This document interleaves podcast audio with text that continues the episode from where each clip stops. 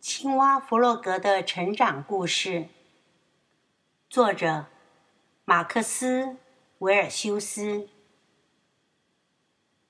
弗洛格去旅行。老鼠站在山丘上，注视着地平线。哇，这个世界真是美丽！他赞叹着，突然觉得自己应该动身旅行去。第二天一大早，老鼠收拾行李，往背包里装满了旅途所需要的用品和粮食，急着去探险。他还没走远呢，就听到有人在叫：“等等我啊！”他看看四周，才发现青蛙弗洛格正朝他跑来。弗洛格问老鼠：“你要去哪里？”老鼠说：“我要去外面的世界探险。”弗洛格很兴奋地说：“我可以和你一起去吗？”“绝对不行！”老鼠叫道，“你太小，不适合这种旅行。”“哦，老鼠，拜托！我个子虽小，但是我很强壮，而且可以帮忙扛东西哦。我们两个一起去，比你一个人去更好玩嘛。”老鼠想了想，说：“好吧，那来吧。不过不许落在后面哦。”于是，两个好朋友走向了外面的世界。弗洛格背着登山包，老鼠带路。过了一会儿，弗洛格说：“哇，这里真漂亮，跟家乡不一样呢。他从来没有离开家这么远过。”他们走了一段路后，弗洛格坐了下来，说：“我饿了，我们什么时候可以开始吃午餐呢？”“什么？”老鼠大叫，“我们才刚开始走呢！”说完，他还是从背包里拿出两个花生酱三明治，说：“听好，这只是点心，我们还有很长的路要走呢。”他们吃完了三明治，立刻出发。弗洛格问：“快到了吗？”老鼠说：“到哪里？”弗洛格说：“到外面的世界啊。”老鼠不耐烦地说：“怎么会呢？我们才刚刚离开家没几步呢。”当他们停下来的时候，太阳已经快要下山了。弗洛格呻吟着说：“哦，我好累，不能再走了。我们什么时候可以回家呢？”回家？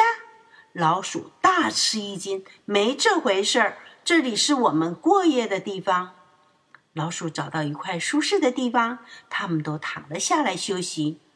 弗洛格过了一会儿说：“老鼠，我睡不着。”老鼠说：“闭上眼睛，想着你最喜欢的东西。”弗洛格努力的试了，可是还是没有用。他听到了奇怪的声音，到底是狮子还是老虎呢？天亮了，弗洛格起不来。在老鼠的一再坚持下，他们继续旅行，爬过一个又一个的山丘。他们走向了外面的世界。弗洛格喘着气说：“我们快到了吗？”老鼠说：“还差得远呢。如果你想见识广大的世界，就要有毅力。”突然，天空变暗了，太阳躲进云里，接着下起了雨。刚刚开始只是小雨。后来越下越大，两个朋友赶紧找地方躲雨。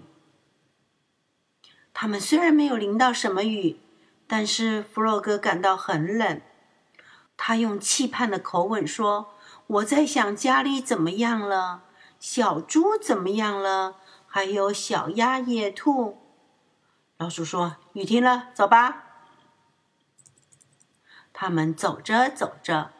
爬过岩堆和石头，走到没有人居住的荒山上。老鼠说：“你看这里是不是很美呢？”老鼠回头一看，弗洛格早就累得倒下来了，根本什么也看不到。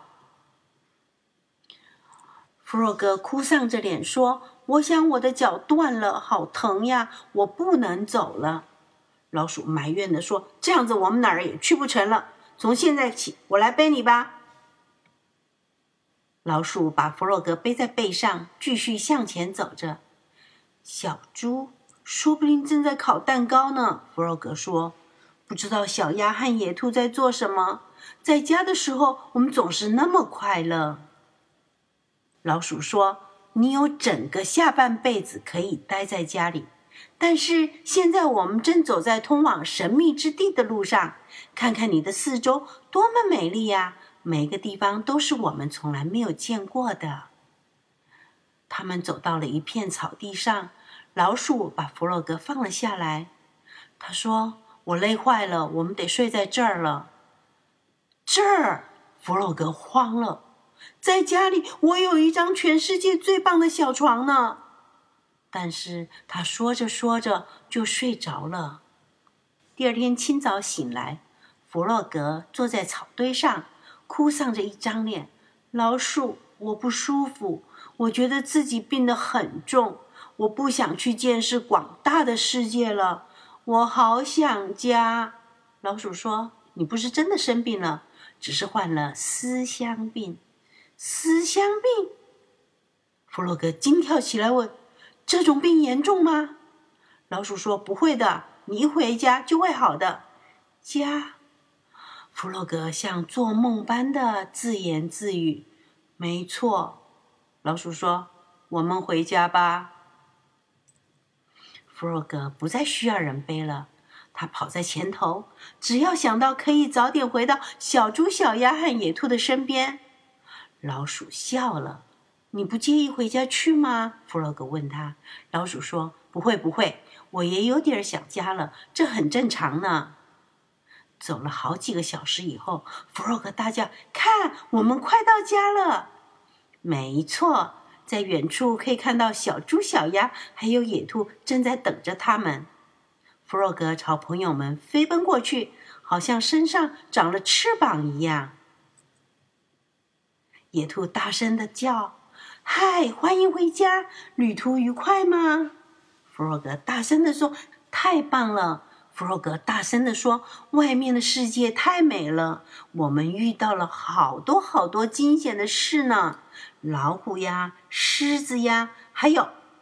哦，先进屋去吃蛋糕吧。”再告诉我们全部的故事，小猪说着。这正是弗洛格想听的话。他们围着餐桌坐了下来，一边吃着小猪做的美味蛋糕，一边听弗洛格讲可怕的暴风雨和他们勇敢的表现，还有他们爬过的山和他们看到的美景。但是，没有任何的地方比得上家。弗洛格快乐的想着他那张舒适温暖的小床。这个故事就说完了。小鱼儿故事屋把故事用声音带到孩子耳边，请关注“小鱼儿故事屋”微信公众号，里面有许多惊喜等着你。